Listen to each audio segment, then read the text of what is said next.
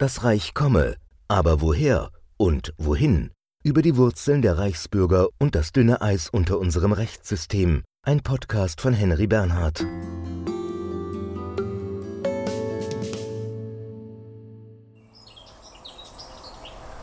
Man mag Vogelgezwitscher für den falschen Hintergrund für Interviews mit Juristen halten.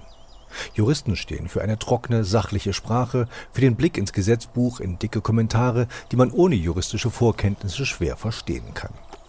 Aber nicht nur der Schutz vor möglichen Corona-Infektionen macht den Garten von Sophie und Christoph Schönberger zum richtigen Ort für ein Gespräch darüber, welches Reich die Reichsbürger überhaupt meinen, über die geradezu fantastisch anmutenden Wurzeln der Reichsbürger in Westberlin der 80er Jahre und darüber, was ein Rilke-Gedicht mit den Ansichten der Reichsbürger zu tun hat. Sophie und Christoph Schönberger blicken nicht verächtlich, sondern fasziniert auf ein Phänomen, das sie nicht einfach als Ärgernis, sondern als Herausforderung für und als Brennglas auf unser Gemeinwesen verstehen. So, ich spreche jetzt mit Christoph Schönberger, Professor für öffentliches Recht, Staatsrecht an der Universität Konstanz, zukünftig Universität Köln. Herr Schönberger, gibt es das Deutsche Reich noch? Da sind wir gleich mitten in den Schwierigkeiten des Problems. In der rechtlichen Konstruktion ist es nach heutigem Verständnis so, dass das Deutsche Reich in der Bundesrepublik Deutschland, wie wir sie heute kennen, aufgegangen ist. Es gibt also das Deutsche Reich insofern noch, als die Bundesrepublik Deutschland mit dem Deutschen Reich identisch ist. Okay. Gibt es denn abgesehen von der möglichen Gefährdung, wir wissen ja alle von dem Polizistenmord vor vier Jahren, einen Grund, sich ernsthaft mit Ihnen auseinanderzusetzen, für Sie als Wissenschaftler? Also für mich als Rechtswissenschaftler ist das eine geradezu naheliegende Fragestellung, denn die Reichsbürger sind ja in extremer Weise von Recht besessen. Sie greifen auf die Formen des Rechts zurück, auf die äußeren Zeichen des Rechts. Im Grunde errichten sie also eine Rechtsparallelwelt. Und das ist natürlich für denjenigen, der über Recht nachdenkt, ein Anlass, sich mit ihnen intensiver zu beschäftigen, weil Grundsatzfragen des Rechts durch sie gewissermaßen neu aufgeworfen werden. Die ja sonst oft gar nicht mehr in Frage gestellt werden. Ja, Juristen im Alltag arbeiten natürlich mit dem geltenden Recht und denken nicht so sehr über die Voraussetzungen des geltenden Rechts nach. Und die Reichsbürger auf ihre sehr schräge Art und Weise führen uns auf diese Grundsatzfragen des Rechts zurück, auf die Frage, was ist eigentlich Recht, warum gilt Recht, wie stark muss Recht geglaubt werden. Das sind Fragen, die die Reichsbürger in einer Weise aufwerfen, wie sie im Alltag eines, sagen wir mal, sehr ausdifferenzierten Rechtssystems wie der Bundesrepublik in der Regel gewissermaßen verdrängt werden können. Ist denn für den Reichsbürger das Recht Ausgangspunkt oder Vehikel für das, was er eigentlich will? Das ist schwer zu sagen. Also die Reichsbürger konstruieren sich ja eine eigene Rechtsordnung in erster Linie, um das bestehende Recht zu delegitimieren, indem sie also uns eine große Geschichte erzählen davon, dass das eigentliche Recht das Recht des Deutschen Reiches sei und davon zu unterscheiden sei das Recht der Bundesrepublik Deutschland, wird in Reichsbürgerkreisen ja auch gerne als BRD GmbH so etwas despektierlich bezeichnet. Mit dieser Geschichte versuchen die Reichsbürger also einerseits die Legitimität des Rechts auf sich zu beziehen und andererseits die Legitimität des Rechts, so wie wir es im Alltag kennen, äh, grundlegend in Frage zu stellen da gehen Sie aber auch eine Schwachstelle an, sozusagen die Reichsbürger im Recht, weil man die Grundlage des Rechts eigentlich, weil das ein Axiom ist, was man glauben muss, ansonsten fällt alles andere zusammen. Ja, das Recht kann ab einer bestimmten Stelle natürlich nicht mehr aus sich heraus gerechtfertigt werden. Ähm, äh, die Verfassungsrechtler kennen das als so eine Art infiniten Regress. Irgendwann kommt man auf der Ebene der Verfassung an, fragt, warum gilt denn die Verfassung? Und dann werden äh, andere Geschichten erzählt, von der verfassunggebenden Gewalt des Volkes etwa. Äh, mit anderen Worten, an einem bestimmten Punkt kann das Recht sich sozusagen nicht mehr aus sich heraus legitimieren. Und auf den Punkt führen natürlich die Reichsbürger mit geradezu unbarmherziger Härte äh, sozusagen äh, den Juristen Texten nochmal zurück. Woher kommt dieser Glaube an das Recht? Also im normalen Leben versuche ich mich doch von Paragraphen eigentlich fernzuhalten. ich jetzt. ja, also das ist sehr interessant. Ich glaube, dass die Reichsbürger auch deswegen etwas sehr an, äh, sehr Deutsches ansprechen, weil natürlich die Menschen im Alltag zum Recht in der Regel ein ziemlich ambivalentes Verhältnis haben. Also Recht ist etwas, was man nicht kennt. Recht ist etwas, was von einer kleinen Elite von Rechtskennern verwaltet wird. Und es gibt also eine, eine starke alltägliche, durchaus auch Entfremdungserfahrung gegenüber einem auch immer komplizierteren Recht.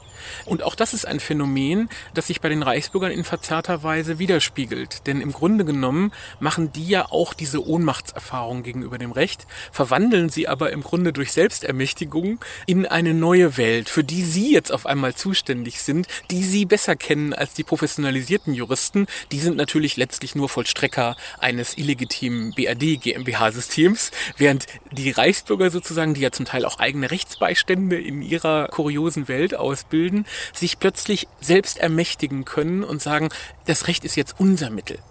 Nur eben das des Reiches, nicht der Bundesrepublik Deutschland. Welches Reich meinen die eigentlich? Meinen die ein vergangenes Reich, ein kommendes Reich? Sind sie Visionäre? Also sie sind eigentlich, wenn man genau hinguckt, keine Visionäre. Das ist ein großer Unterschied auch zur deutschen Tradition. Das Reich hatte ja lange in Deutschland so eine magisch-visionäre Bedeutung, im Grunde bis 1945. Das hängt mit den sehr komplexen Verhältnissen der deutschen Geschichte zusammen, in der ja Deutschland ein später Nationalstaat wurde, in denen die Grenzen des ganzen Gebildes lange Zeit ungesichert waren. Und da war das Reich immer wieder so eine Art Vision eines künftigen Gebildes. Und das hatte sehr unterschiedliche Inhalte. Das konnte natürlich völkisch sein, das konnte aber auch geistig spirituell sein. Es gibt eine starke religiöse Tradition des Reiches. Also wir hatten diese vielfältigen Reichstraditionen bis 1945. Und das Interessante an den Reichsbürgern ist, dass sie damit eigentlich gar nichts mehr zu tun haben. Die Reichsbürger glauben nicht an ein kommendes, inhaltlich gefülltes Reich, welcher Form auch immer, sondern ihr Reich hat in erster Linie die Funktion, das geltende Recht, die Bundesrepublik Deutschland zu delegitimieren. Ähm, und sie greifen dabei auf allerdings diese Figur vom Fortbestand des Deutschen Reiches, die insbesondere in der alten Bundesrepublik juristisch eine durchaus große Bedeutung gehabt hat. Es ist also nicht so, dass das aus dem Nichts kommt, was die Reichsbürger machen.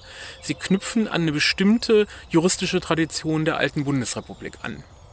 Wo sind denn so die Anknüpfungspunkte für die, wenn Sie sagen, da gibt es Punkte? Also man muss sehen, dass äh, in der Bundesrepublik diese Figur vom Fortbestand des Deutschen Reiches eigentlich von den Regierungen, von den Verwaltungen, von den Gerichten in sehr unterschiedlichen Formen bis zum Schluss vertreten worden ist. Und das hatte etwas damit zu tun, dass das Land geteilt war, dass also das ganze Deutschland im Grunde keine rechtliche Gestalt hatte, dass man gleichzeitig gegenüber den Alliierten sagen wollte, wir möchten aber irgendwann unsere Selbstständigkeit Selbstständigkeit wiedergewinnen. Solche Elemente schwangen mit in der juristischen Konstruktion. Das Deutsche Reich sei 1945 nicht untergegangen, was man ja vielleicht von der Realität her eher hätte meinen können, sondern das Deutsche Reich bestehe eben fort.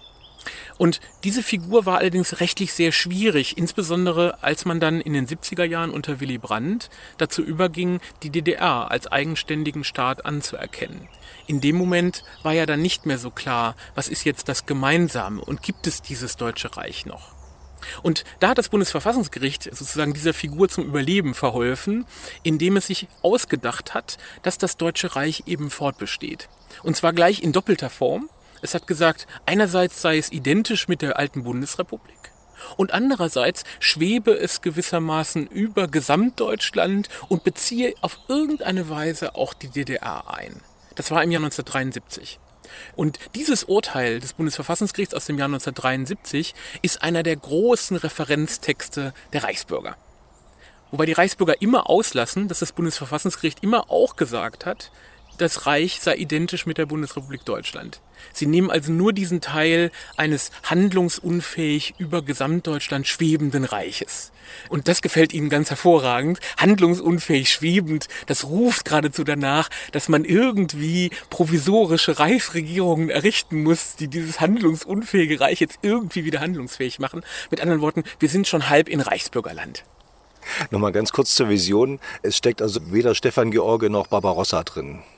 Es steckt weder äh, Stefan George noch Barbarossa drin, sondern es steckt eine dürre juristische Konstruktion der alten Bundesrepublik drin, die ja eher vergangenheitsbezogen war. Da ging es ja weniger darum, ein künftiges Reich zu errichten, als die juristischen Reste eines untergegangenen Reiches irgendwie festzuhalten in der Gegenwart.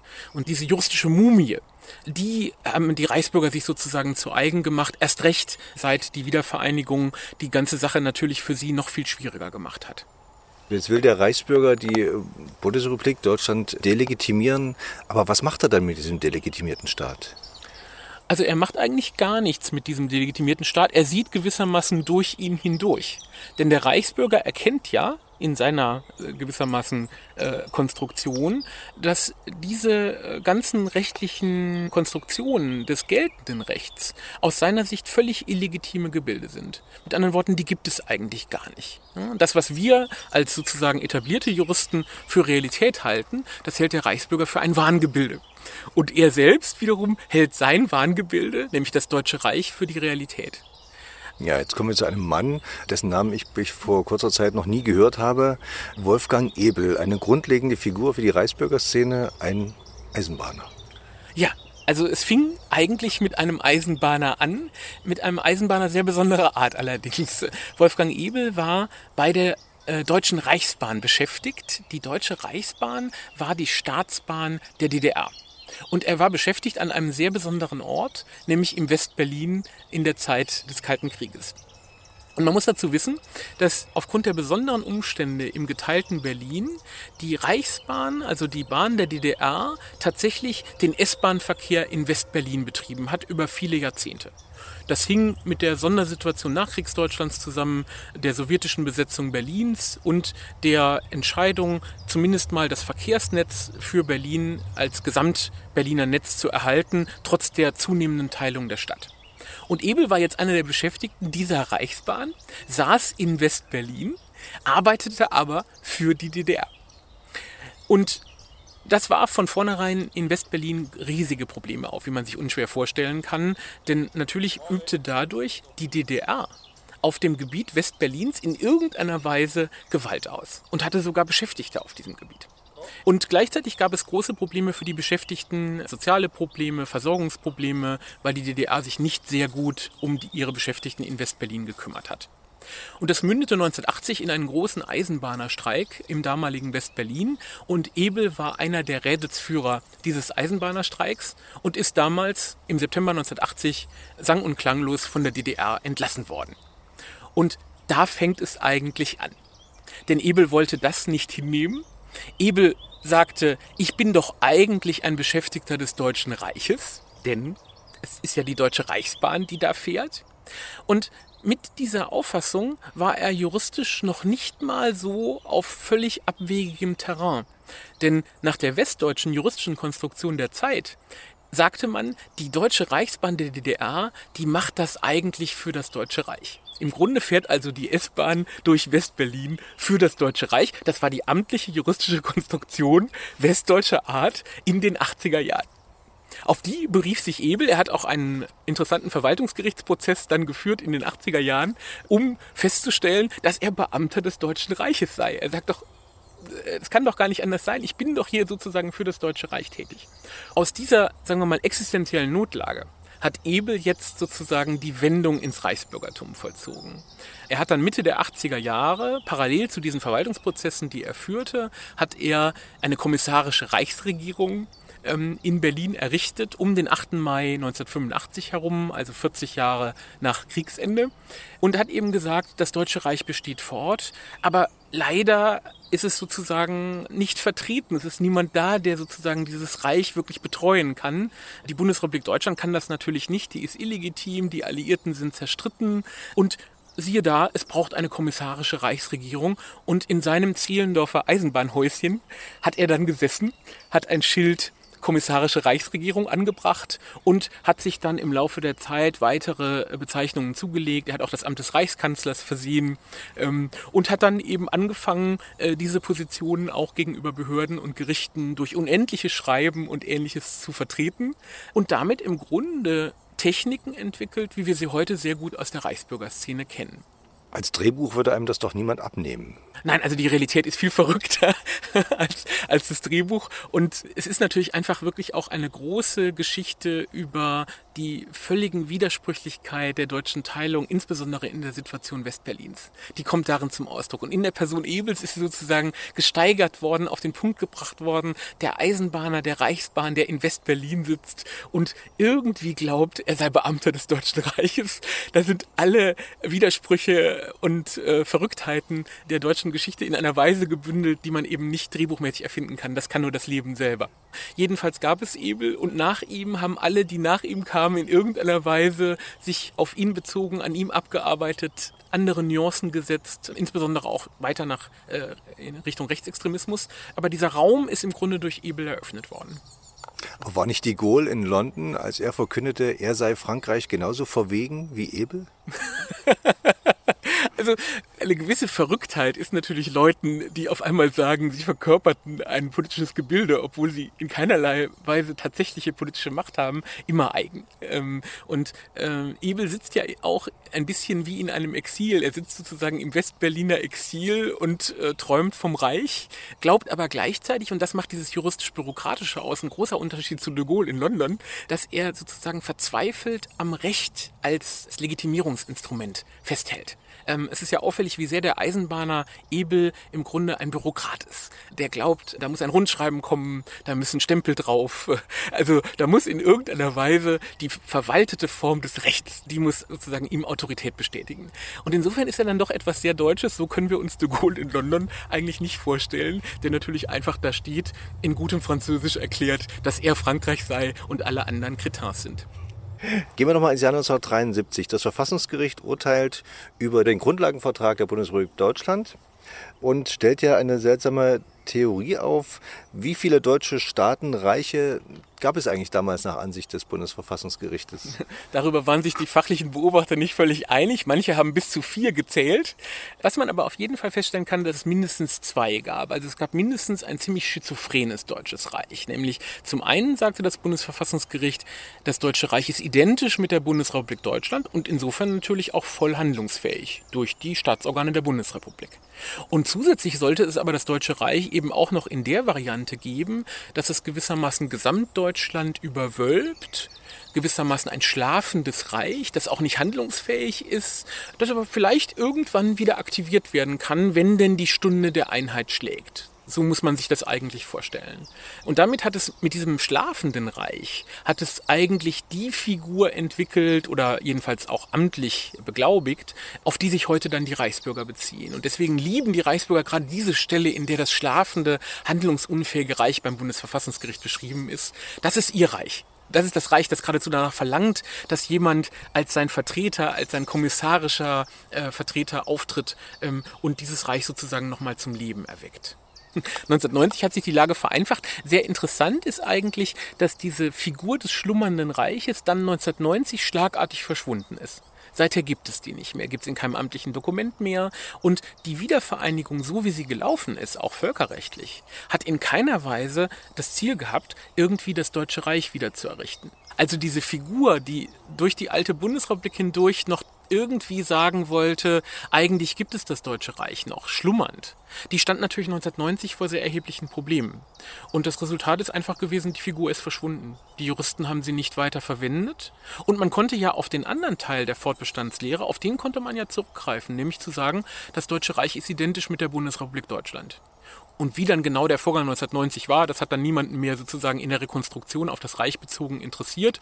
Man sagte, im Ergebnis ist eben jetzt die DDR der Bundesrepublik beigetreten, ist jetzt die Bundesrepublik Deutsch, Teil der Bundesrepublik Deutschland geworden und die Bundesrepublik Deutschland war ja immer gleichzeitig identisch mit dem Deutschen Reich. Das sei jetzt die amtliche Situation. Und der Reichsbürger ist noch da und fordert sie heraus, über Sachen nachzudenken, die ansonsten vielleicht gar nicht mehr diskutiert werden würden. Naja, der Reichsbürger, würde ich sagen, der knüpft an dieser merkwürdigen Umstellung von 1990 an. Bis 1990 erzählt man die Geschichte vom schlummernden Deutschen Reich, das eigentlich auf seine Wiedererrichtung wartet. Und ab 1990 erzählt man die Geschichte von der definitiven äh, Situation des deutschen Staates, des Grundgesetzes, wo man also sagt, alles, was vorher an provisorischen Elementen drin war, ist jetzt sozusagen vorbei. Dazu gehört ja zum Beispiel auch Artikel 146 Grundgesetz die Frage einer neuen Verfassung im Zeitpunkt der Wiedervereinigung. Also all diese sozusagen schwebenden Elemente, die in der Bundesrepublik von 1990 gerade in dieser staatsrechtlichen Theorie eine große Rolle gespielt haben, die sind ja 1990 schlagartig verschwunden. Und man kann vielleicht sagen, die Reichsbürger sind eine Art Phantomschmerz über dieses Phänomen. Das rechtfertigt die Reichsbürger natürlich in keiner Weise. Es erklärt die Reichsbürger nur besser, glaube ich. Also die Reichsbürger spüren irgendwie die Schwachstelle, die darin lag, dass man diese Grunderzählung einfach umgestellt hat, ohne eigentlich eine plausible Rekonstruktion zu machen oder auch irgendwann mal ehrlich zu sagen, die ganze Geschichte von dem schlafenden Reich war keine sehr überzeugende Geschichte, diente sozusagen zur Beruhigung der Gemüter in der Zeit der deutschen Teilung, hatte aber im Grunde keine über diese verdeckte nationale Sehnsucht hinausgehende juristische Funktion. Und äh, diese, in Anführungszeichen, Trauerarbeit ist sozusagen nicht geleistet worden und die Reichsbürger sind in verzerrter Weise der Spiegel davon. Ich danke Ihnen sehr für dieses Gespräch. Bitteschön. Ich sitze jetzt mit Frau Professor Sophie Schönberger, Professorin für öffentliches Recht an der Universität Düsseldorf. Frau Schönberger, Reichsbürger bezweifeln die Legitimität Deutschlands und der deutschen Rechtsordnung. Sind die denn legitim? Und wie sind sie begründet? Es ist tatsächlich so, dass die Legitimität der Rechtsordnung der Bundesrepublik, das ist etwas, das wir nicht naturwissenschaftlich beweisen können. Das heißt, ich kann Ihnen jetzt nicht den naturwissenschaftlichen Beweis liefern und mit einer Formel berechnen, natürlich ist die Bundesrepublik Deutschland legitim, sondern dass unsere Rechtsordnung legitim ist, dass die demokratischen Verfahren, die wir haben, legitim sind, dass das Grundgesetz unsere Verfassung ist. Das ist etwas, worauf wir uns letztlich alle geeinigt haben und was den Grundkonsens unseres politischen Gemeinwesens bildet. Wir einigen uns alle darauf, wir gehen alle davon aus, dass das legitim ist. Wir halten die Verfahren, in denen demokratische Entscheidungen zustande gekommen sind, für richtig.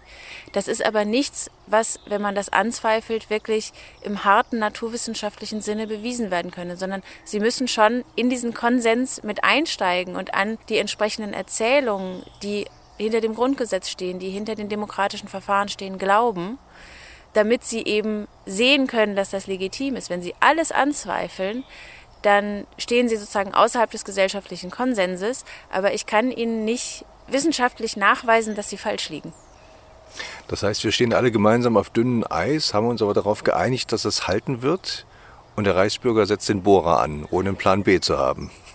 Ich würde sagen, wir stehen nicht alle auf dünnem Eis. Das Eis ist normalerweise relativ fest, wenn wir uns alle eben einig sind. Das ist eine Entscheidung, die man trifft. Also kollektive Entscheidungen würde ich nicht per se als dünnes Eis bezeichnen, aber sie sind eben fragil, weil sie von der Zustimmung der Betroffenen leben.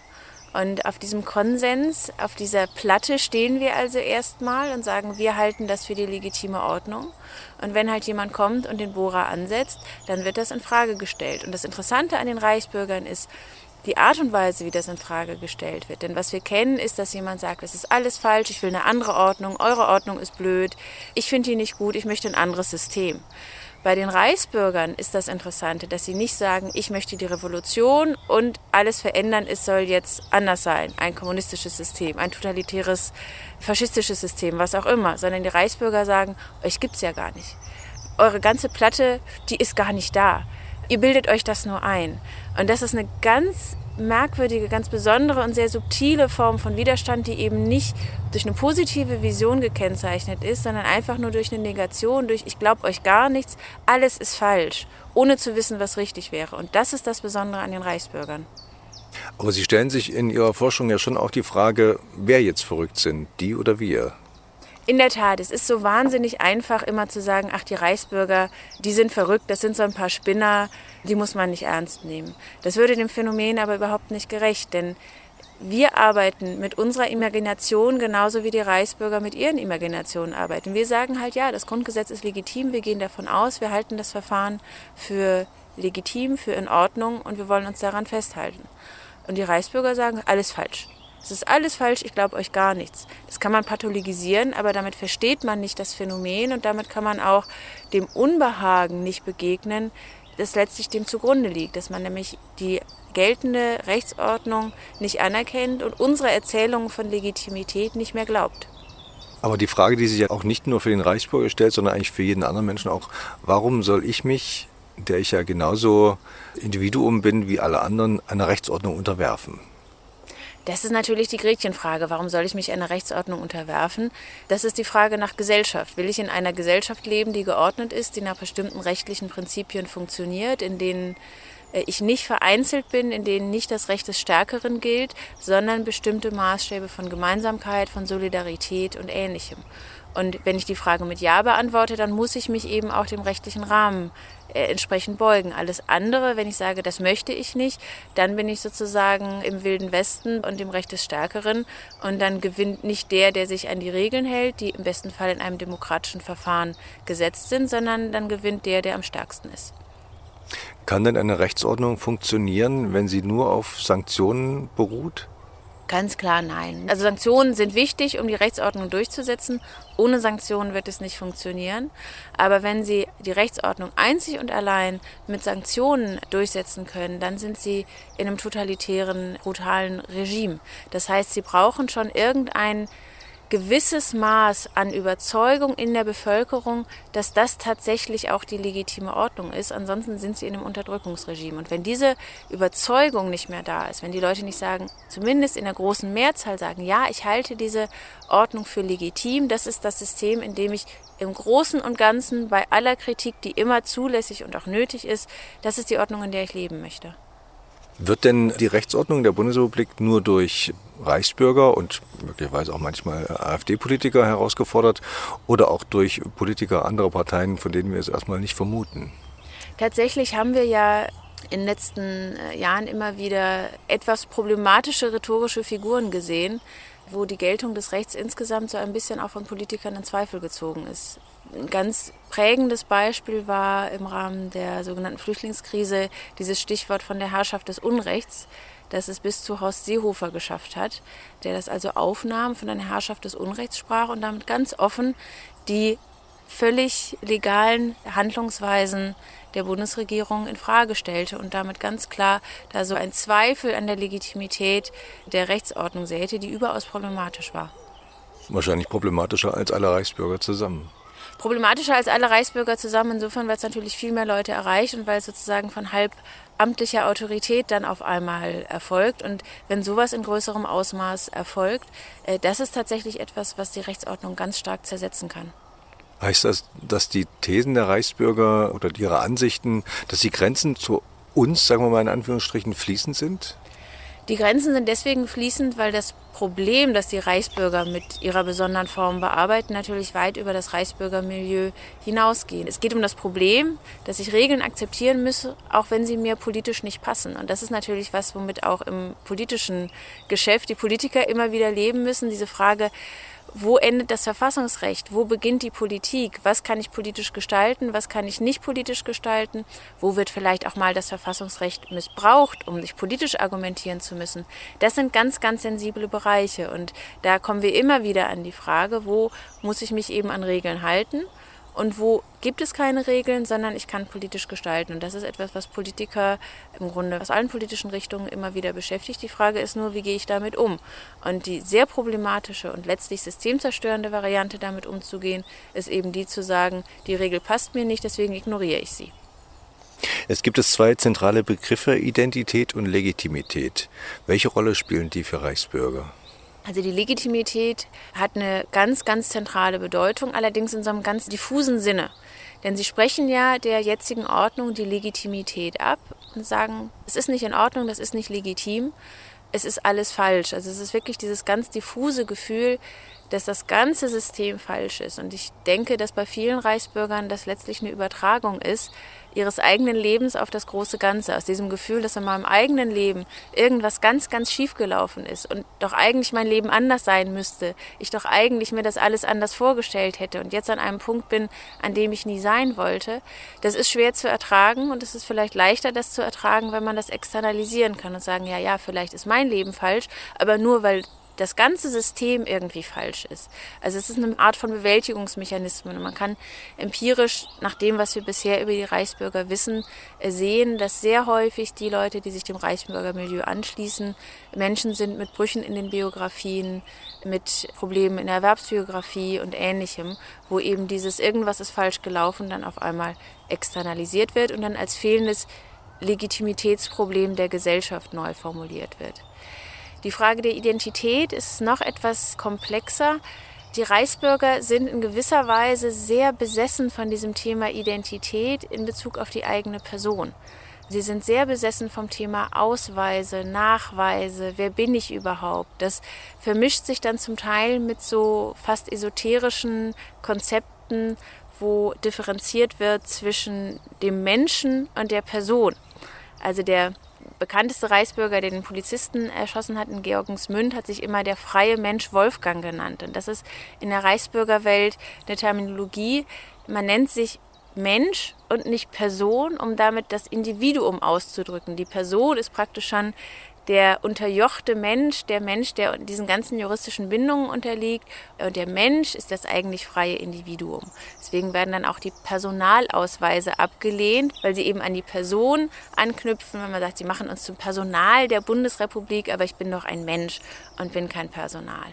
Also diese Frage der eigenen Identität ist bei den Reichsbürgern ganz zentral und es ist eine ganz große Frage letztlich nach einem Wer bin ich, die dahinter steht. Und dann zitieren Sie Rilke und sagen, und hinter tausend Dokumenten keine Welt.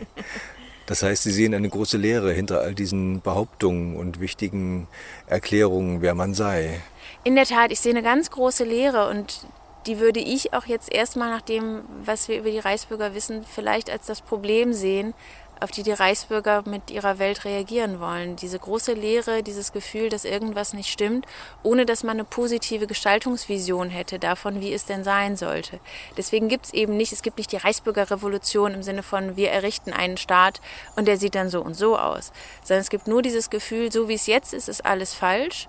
Und dann fängt man an, furchtbar viele Dokumente und den gelben Schein, den Staatsangehörigkeitsausweis aufzuhäufen und noch unendliche Briefe zu schreiben und unendliche Erzählungen zu machen, wieso das alles falsch ist, eigene Personalausweise herzustellen, eigene Führerscheine. Es wird unglaublich viel Papier, unglaublich viele Urkunden angefordert und, und hergestellt.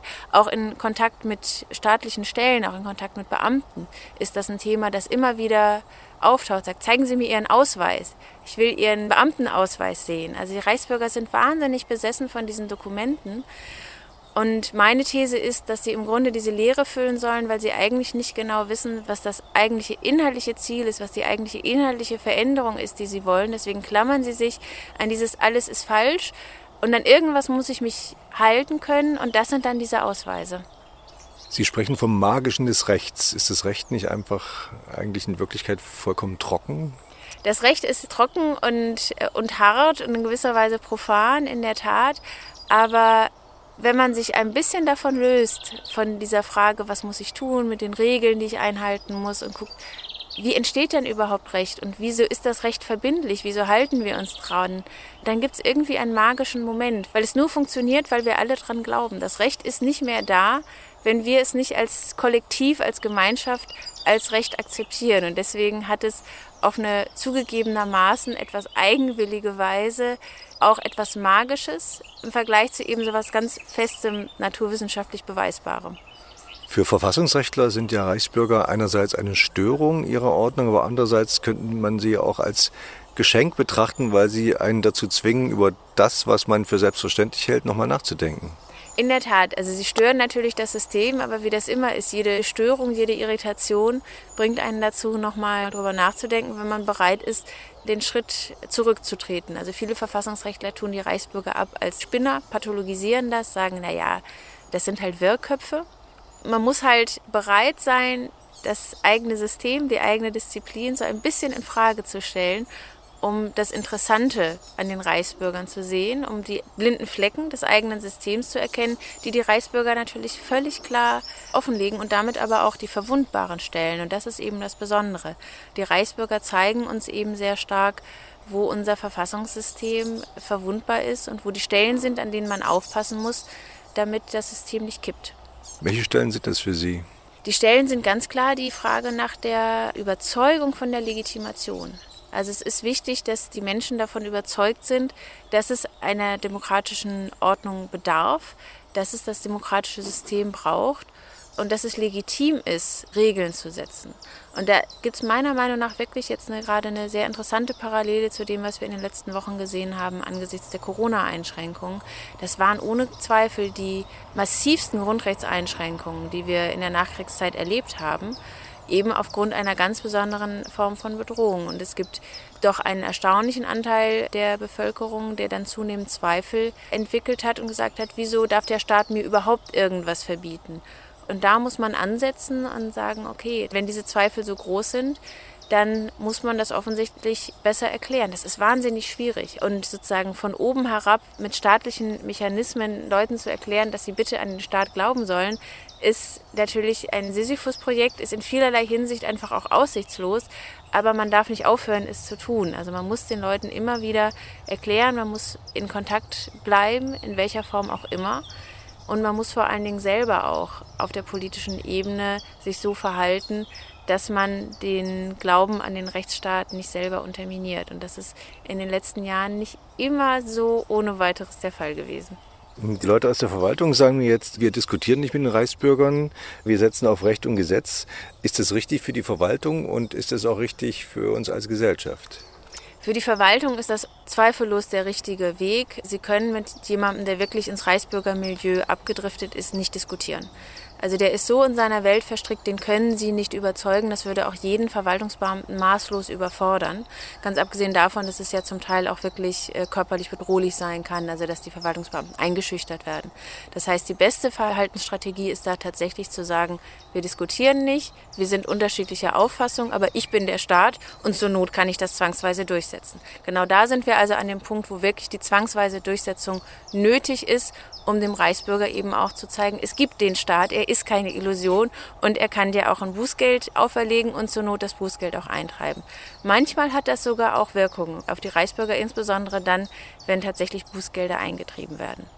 Bei allen, die noch nicht im Reichsbürgerland angekommen sind, da ist es aber umso wichtiger, mit ihnen zu reden, zu erklären, zu sagen, okay, ihr habt vielleicht eine gewisse Affinität für dieses Gedankengut, aber wir erklären euch jetzt nochmal, warum das nicht der richtige Weg ist und warum die Bundesrepublik Deutschland unserer Ansicht nach ein legitimer Staat ist und das auch eine gute Sache ist. Ich danke Ihnen. Sehr gerne.